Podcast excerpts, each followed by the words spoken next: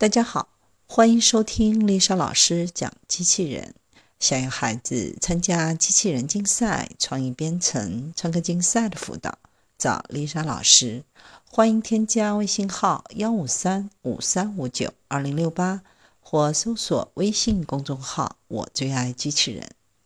今天丽莎老师给大家分享的是二零一八年医学领域的重大技术运用。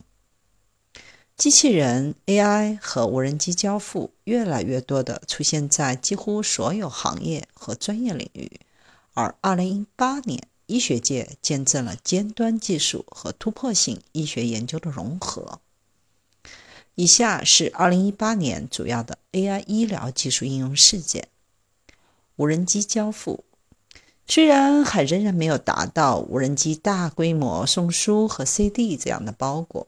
但无人机为基础的医疗交付在2018年取得了重大进展。马里兰大学的一项开创性医学实验表明，无人机可用于安全运输可能挽救生命的移植器官。研究人员将肾脏放在冷却器中，将其挂在大疆无人机下面，检查其在运送过程当中是否会遭受破坏或损坏。然而没有。实际上，用固定翼飞行，无人机器官所受的震动更少。与此同时，初创公司 Reply 推出了新款无人机速度更快，可用于提供血液应急包等重要医疗服务。在过去的两年里，Reply 为卢旺达的偏远诊所提供了紧急输血所用的血液包。该公司的新款无人机声称是最快的商用交付无人机，让这项任务更有效率。生物工程组织和器官，现代领域要面临一个事实，就是可用的移植器官严重短缺。一个比较可行的解决方案是能够在实验室中培养新的解决方案。虽然我们尚未达到完全解决这个问题的高度。但2018年将这项研究指向了正确的方向。3D 生物打印技术继续取得了进展，可以 3D 打印人体心肌组织。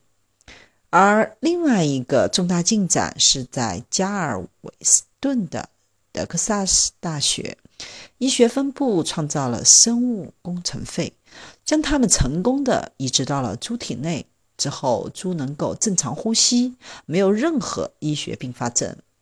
虽然将研究转移应用到人类临床试验还需要另外五到八年的临床实验，但是这是一个重要的进步。智能药丸，我们的手机已经智能化十年，手表也紧随其后，家居也一直在变得更加更智能。那为什么不能使用智能药丸呢？澳大利亚墨尔本皇家理工学院的研究人员今年就展示了一种功能性的电子胶囊。该胶囊一旦被吞下，就可以测量气体生物标志物在肠道当中的传播情况。它可以收集有关食物、肠道环境等信息，之后将信息从身体传输到智能手机或其他设备当中。它可以用来诊断肠易激综合症和炎症性肠病，以及可能致病的肠道疾病，如结肠癌。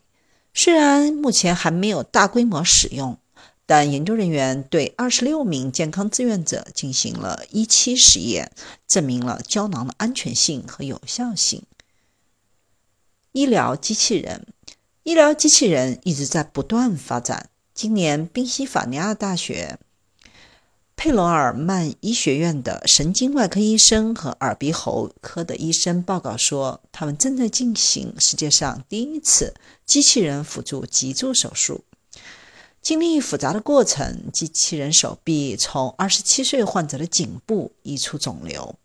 在该过程当中，神经外科医生从颈部开始切入，最后切除患者肿瘤的脊柱部分。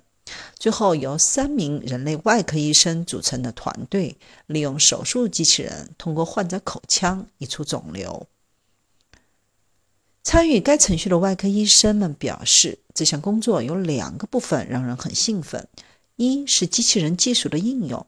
对于某些类型的肿瘤治疗方案来说，允许从缓解转为可以寻求治疗，而且部分治疗还是首次出现医疗解决方案。